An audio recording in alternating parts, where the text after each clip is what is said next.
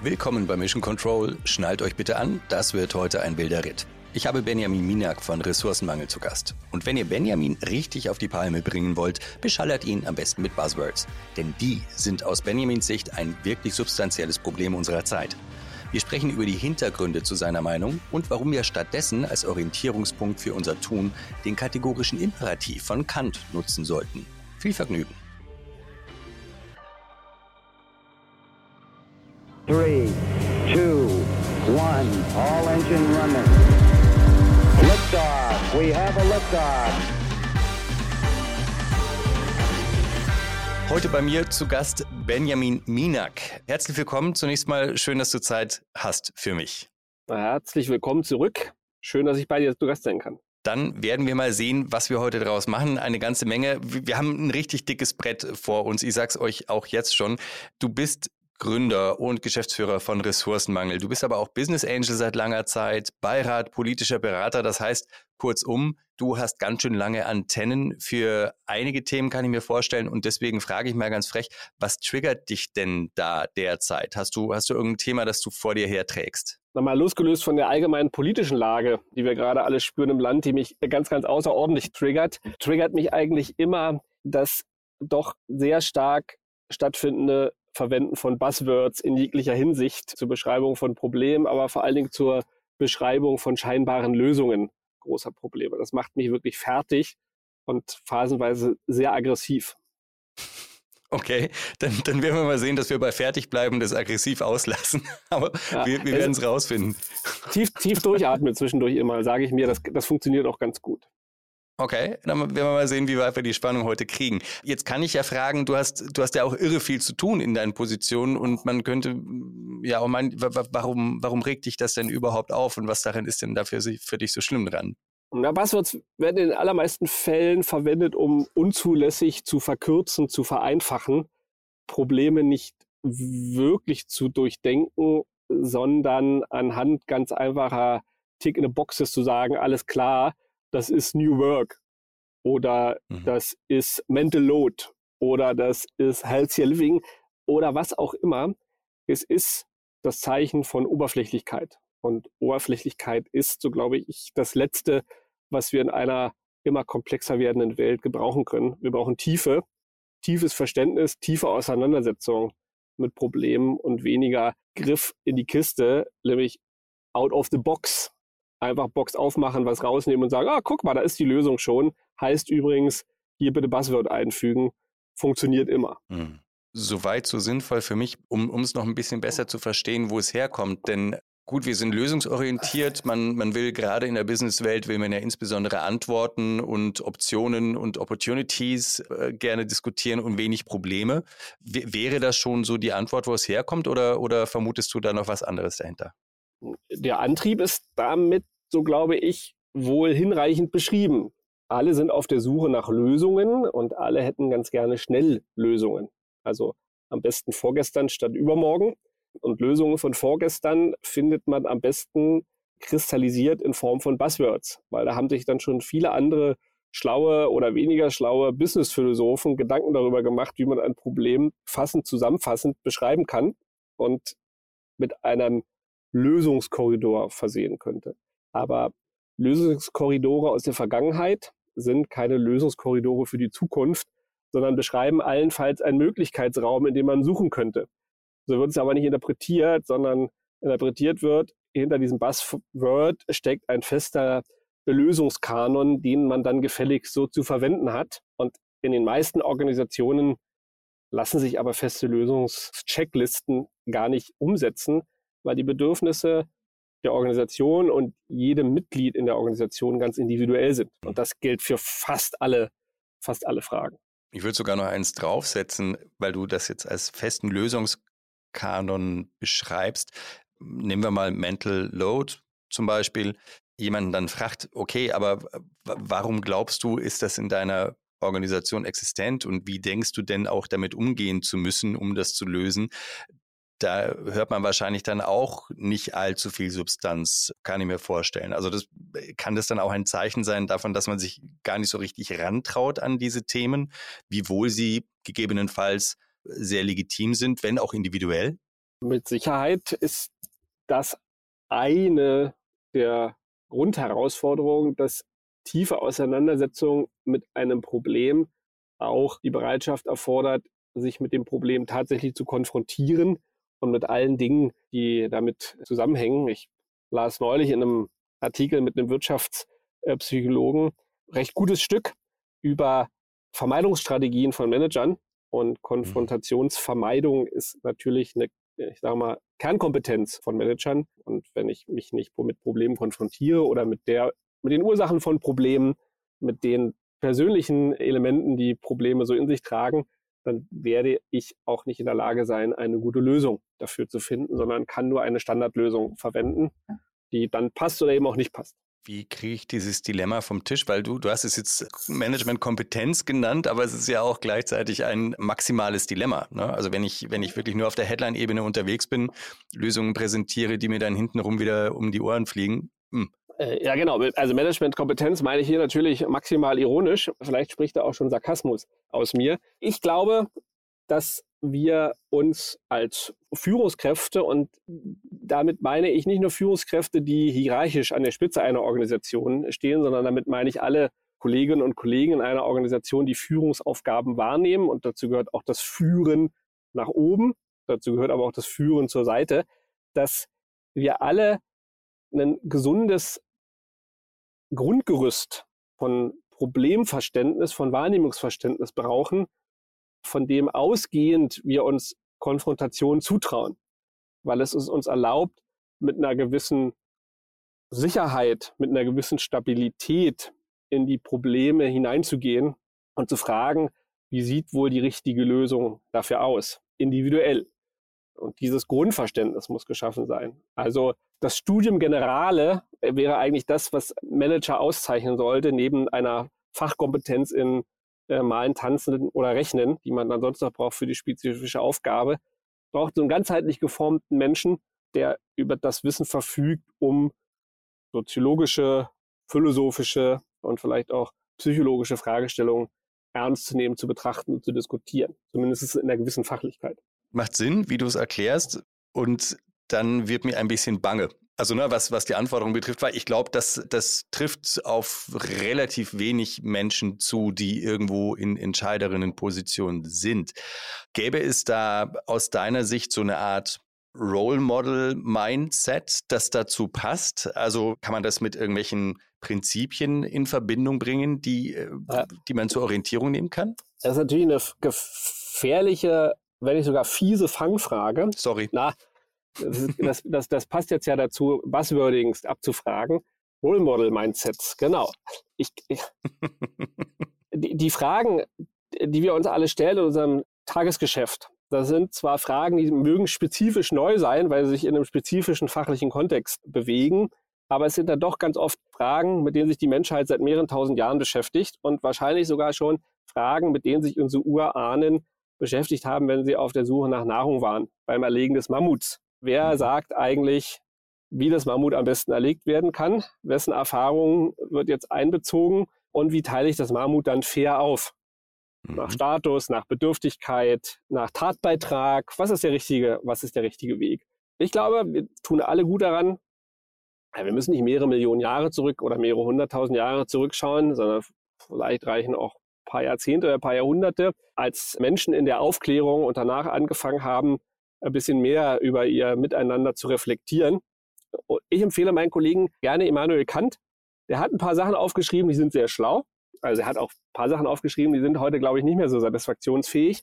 Aber ein paar Sachen sind sehr, sehr schlau und alles, was er über den menschlichen Umgang formuliert und alles, was er unter der Überschrift des kategorischen Imperativs zusammengefasst hat, finde ich als ganz einfachen Nordstern des täglichen Umgangs in der Führung nach oben, unten, links und rechts wirklich werthaltig und ganz, ganz stark in der Orientierungsleistung. Das kommt jetzt gerade überraschend. Ne? Also wir reden über, über äh, Managemententscheidungen, die Businesswelt und du sagst, du empfiehlst als wohlgemerkt einfachen Nordstern den kategorischen Imperativ von Kant, der wahrscheinlich als Begriff doch vielen bekannt sein dürfte. Aber wenn ich jetzt auf die Straße gehe oder ich sag mal auf eine Leadership-Konferenz oder sowas, um, um, um die Audience ein bisschen spitzer zu haben.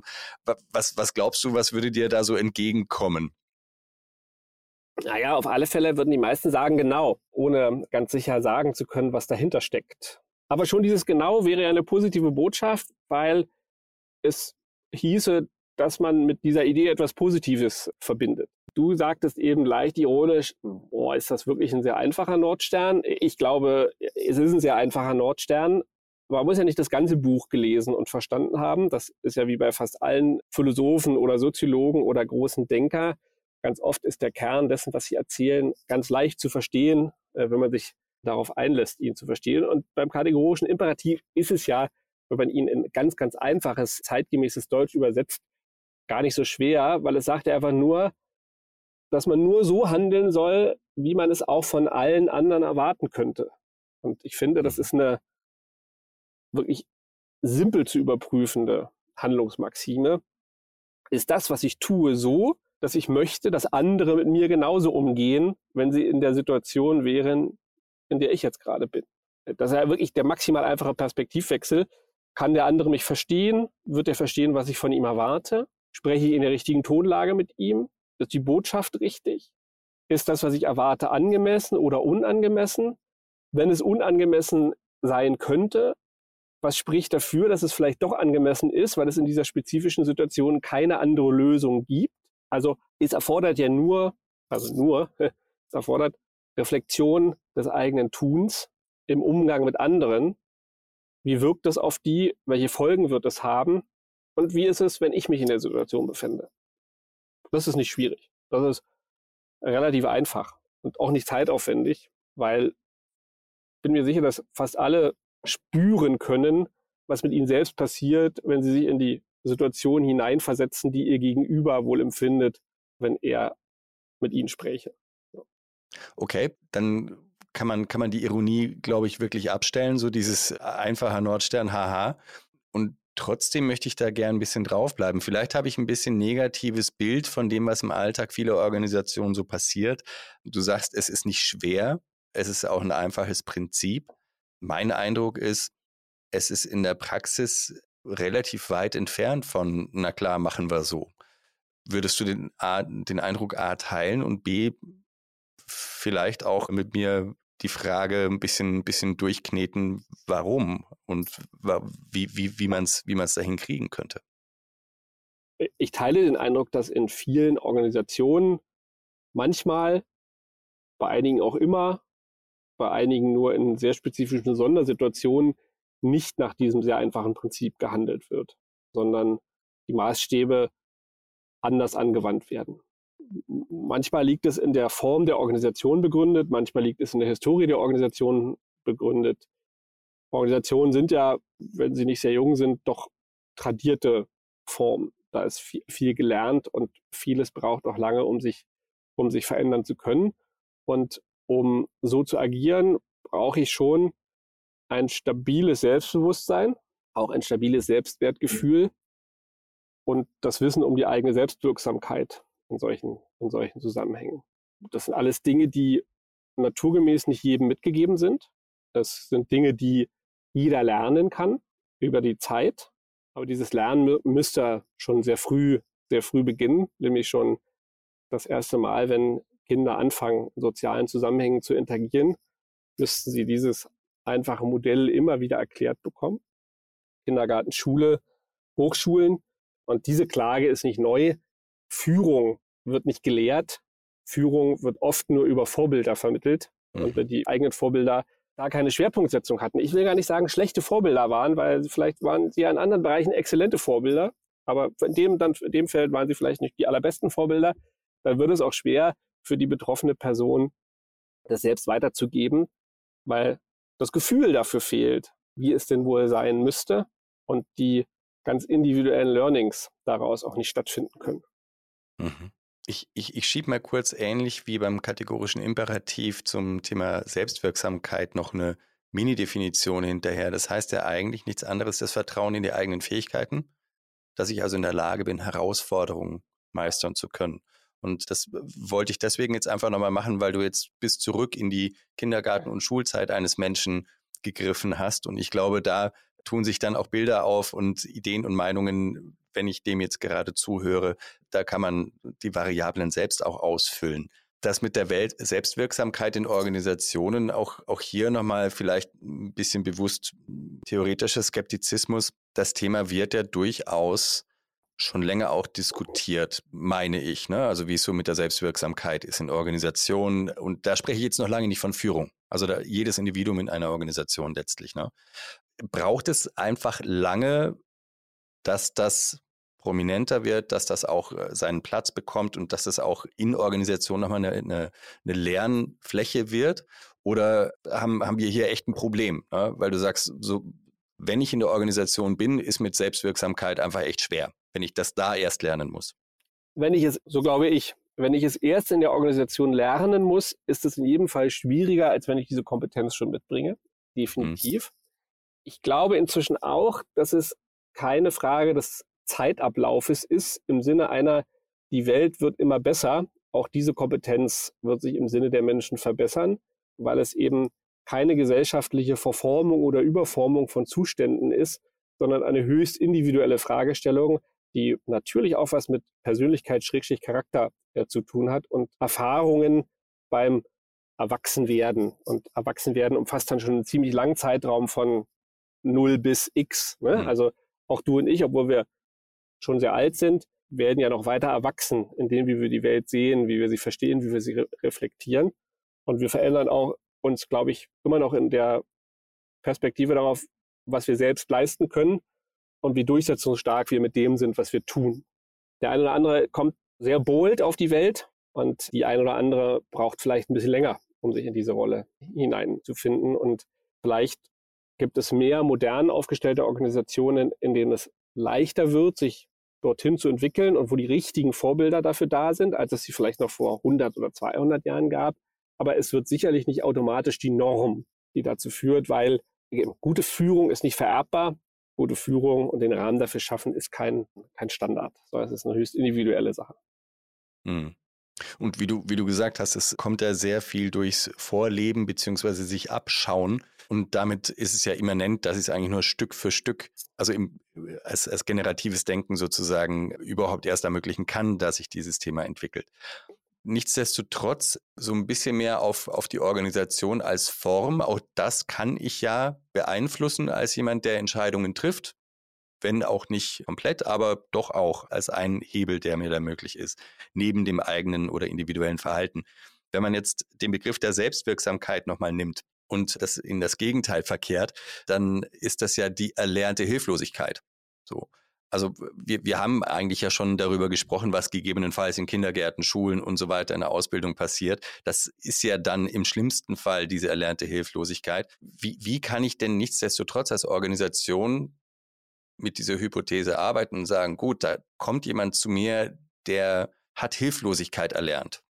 Und das würden wir wahrscheinlich auch alle so ein bisschen bestätigen können, was uns da hier und da mal abhanden kam. Ist es ein Feld, wo du sagst, oh, ja, durchaus spannend als Organisation darüber nachzudenken, dass ich erstmal davon ausgehe, dass jemand mit einem Skill in meiner Organisation ist und das ist diese erlernte Hilflosigkeit, dass ich da ja, programmatisch ja, sozusagen drauf eingehe. Also unbedingt gehört zu der, gehört zu der, zu der Einschätzung von einem neuen Organisationsmitglied dazu, wo steht diese Person gerade? Hat die ein starkes Vertrauen in die eigene individuelle Leistungsfähigkeit und Selbstwirksamkeit für das Team, für die Aufgabe, für das, was zu leisten ist? Oder ist das jemand, der eine exzellente Fachkraft ist, aber in diesem Kompetenzbereich ja ein Defizit hat? Und ich würde das an dieser Stelle wirklich ganz klar Defizit nennen, weil es, wenn ich das anders handhaben kann, wirklich vieles viel besser wird, inklusive positive Abstrahleffekte auf weniger Arbeit, soziale Gesundheit, Freiräume etc. pp. Die Frage ist, wie viele solcher, ich verwende jetzt ganz bewusst eine harte Begrifflichkeit, pathologischer Fälle kann sich eine Organisation leisten und wie viel Umformungspower hat sie, um Kolleginnen aufzunehmen, die noch nicht dieses stabile Selbstbewusstsein haben. Hm. Wie viel Kraft verfügt die Führungsmannschaft in dieser Organisation, den Rücken gerade zu halten und auch mit den Negativeffekten umzugehen, die unmittelbar folgen, wenn jemand anfängt, Selbstwirksamkeit zu lernen, die dann auch Fehler macht, was völlig normal ist. Ne? Auch das ist ja mhm. schön, also beim nächsten, auch Buzzword, aber Fehlerkultur wird dann nochmal ein ganz anderes, ein ganz anderes Thema, wenn wir nicht darauf setzen, dass Kolleginnen und Kollegen einfach nur machen, was man ihnen sagt, wenn wir darauf hoffen, dass sie anfangen zu verstehen, dass der Handlungsrahmen gesetzt ist, in dem sie sich selbst anhand bestimmter Maßstäbe entlang entwickeln soll. Da passieren andere Fehler und damit muss ich umgehen können. So, mhm. also jede Organisation sollte darauf gucken, jede Organisation sollte herausfinden, wie viel sie leisten kann. Ich habe auch volles Verständnis für Organisationen, die sagen, so wie wir arbeiten, können wir niemanden aufnehmen, der diese Kompetenzen noch nicht mitbringt. Das finde ich ist klar sortiert. Wenn man das im Kennenlernprozess noch nicht herausgefunden hat, sollte man dann sehr schnell handeln im Interesse beider. Würde aber empfehlen, dass Organisationen versuchen, sich dieser Herausforderung zu stellen. Und jede Organisation, die mit sehr vielen jungen Menschen arbeitet, also die sehr viele Auszubildende zum Beispiel hat oder Junioren, muss sich dieser Herausforderung sowieso stellen, wie sie Menschen integriert und leistungsfähig macht, die aufgrund mangelnder Erfahrung vielleicht noch nicht dieses gute Gefühl für Selbstwirksamkeit äh, haben. Mhm interessanter Gedanke, zumindest äh, aus meiner Sicht im Moment mal interessant, hat sich jetzt auch so ein bisschen auf dem Gegenstück noch abgespielt, dass du sagst, kann ich mir als Organisation es leisten oder wie viel kann ich mir als Organisation leisten, Menschen mit einem solchen Defizit sozusagen A aufzunehmen, B dann auch zu entwickeln. Auf der anderen Seite habe ich ja im Kontext der Selbstwirksamkeit, wenn ich es mal auf 100 Prozent hochnivelliere, durchaus ja auch eine Menge Kontroverse mit drin in so einer Organisation. Weil also die Organisation, in denen ich so war, ist ja nicht so, dass ich jetzt bei allem gesagt hätte, ja, das macht ihr alle prima und ich mache das alles einfach so mit, sondern das bedeutet ja dann irgendwann auch, dass ich mich hinstelle und sage, stopp mal, ist ja so nicht gut oder das, da müssen wir nochmal drauf. Wir Unbedingt. sind hier noch nicht fertig, ne? So. Und da, da erlebe ich ja dann auch zu einem guten Maß, auch von anderen etc., dass so richtig Selbstwirksamkeit in letzter Konsequenz eine Organisation ja vielleicht auch gar nicht so geil findet. Also, oh, ja, genau. Aber das ist das, was ich beschreibe. Das ist am Ende gilt der kategorische Imperativ ja für, die, für das Individuum und die Gesamtorganisation. Auch die Gesamtorganisation als, als Sammlung aller individuellen Bestandteile muss den kategorischen Imperativ anwenden können. Und das ist die vielleicht sogar eine größere Herausforderung, weil die gefühlten Standards, die schon gesetzt sind, natürlich massiv wirken durch eine mhm. Vielzahl von operativen Regelwerken oder konstruierten Regelwerken. Na klar, mhm. jemandem zu sagen, sei selbstwirksam, entscheide selbst, überprüfe, was du tust, überprüfe, wie du interagierst, setzt voraus, dass ich akzeptiere, dass die, derjenige zu mir kommt und sagt, ich bin aber auch nicht einverstanden mit dem, was du machst.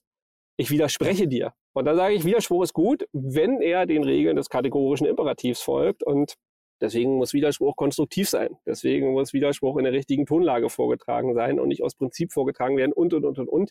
Da leitet sich dann viel davon ab und das ist durch einen, auch wieder, äh, durch einen einfachen Perspektivwechsel wieder ganz einfach, ganz einfach zu, zu machen. Da gibt es viele Ähnlichkeiten zur Kindererziehung, so glaube ich. Ähm, wie, wie sieht das in deinem Alltag aus? Du bist selber Unternehmer, bist auch selber in diesen unterschiedlichen Rollen, die ich anfangs jetzt angeführt habe, ja auch durchaus in, in kontroversen Momenten drin, äh, beziehungsweise das wird von dir wahrscheinlich sogar gefordert, dort reinzugehen oder die aufzudecken. Trägst du den, ich sage es jetzt mal vereinfacht, trägst du die Haltung des kategorischen Imperativs mit dir rum und wendest das an, wo auch immer du bist? Oder überlegst du dir das sehr wohl und guckst dir einfach an, in welchem Setting du dich gerade bewegst? Und ich versuche es in jedem Setting, in dem ich mich bewege, anzuwenden. Natürlich gibt es abhängig davon, in welcher Organisation, in welchem Kontext, in welcher Rolle ich auch unterwegs bin, unterschiedliche Spielarten. Das ist normale Adaptionsfähigkeit, so, so würde ich sagen. Ich versuche, und das überfordert ganz sicher äh, immer mal wieder Kolleginnen und Kollegen, das bewusst einzufordern durch formalisiert, aber ganz oft auch informelle Formate. In unseren Onboarding, in unseren Onboarding-Gesprächen, die wir machen mit, mit allen Kollegen regelmäßig, thematisiere ich das ganz bewusst und fordere das auch ein, fordere Widerspruch ein, fordere kritische Auseinandersetzung mit allem ein, was in der Organisation passiert und verspreche ein entsprechendes Backing dafür, wenn das stattfindet. Und das gehört dazu, dann die Verantwortung zu übernehmen und sich dann auch selbst kritisieren zu lassen und auch das gehört dazu, Fehler einzugestehen, wenn Fehler passieren.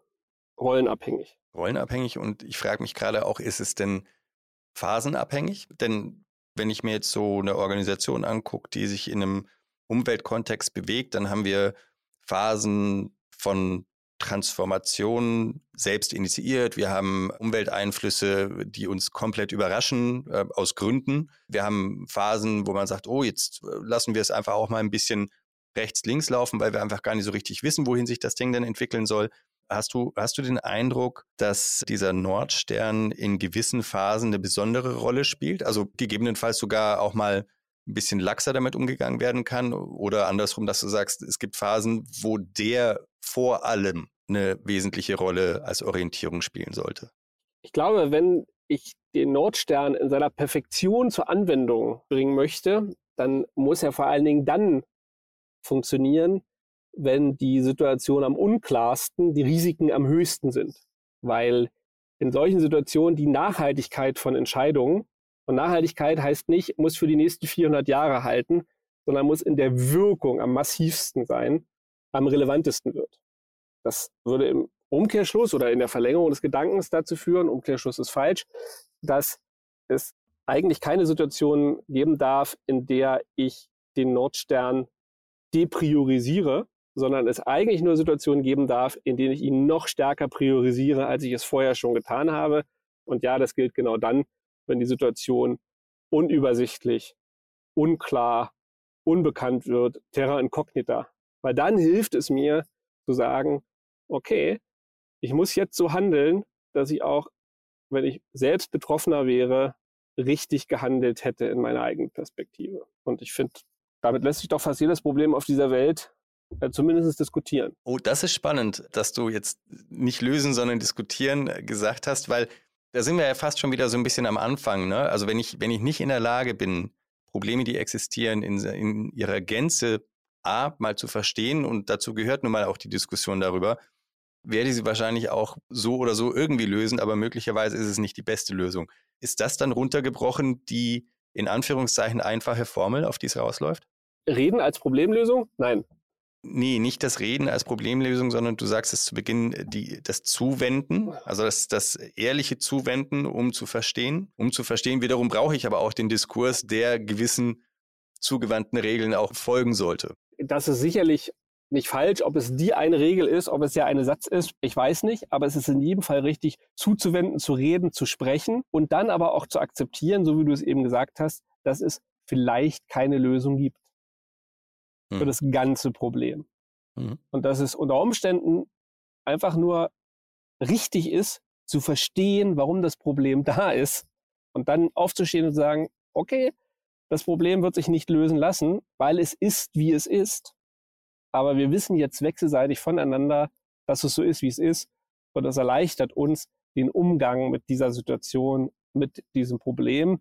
Wir verstehen, dass es nur Sachbezug hat. Wir verstehen, dass es um etwas Persönliches geht oder wir verstehen, dass es komplett fremdgemacht und fremdbestimmt ist und wir beide keine, keinen Einfluss darauf haben, dieses Problem zu beseitigen. Ich finde, das ist schon aus einer Organisationsperspektive das Maximum an Positivverständnis äh, im Umgang miteinander. Absolut und ein richtiges Brett, das ich mit einer letzten Frage gerne verbinden möchte, denn wenn ich, wenn ich mir meine Manager-Persona so angucke, ne, und ich weiß, ich rede hier ständig auf dem, auf dem Niveau von Klischees, aber wir lernen ja als EntscheiderInnen garantiert vor allem zu sagen, ich bin die Person, die eine Lösung herbeiführen kann. Also auch wenn ich sie nicht selbst, wenn ich Dinge nicht selbst löse, aber ich bin in der Position, um Problemlösungen herbeizuführen. Und was du jetzt gerade beschreibst, ist ja etwas, wo ich sofort nicken würde, aber das in der Geschäftswelt wahrscheinlich super selten vorkommt.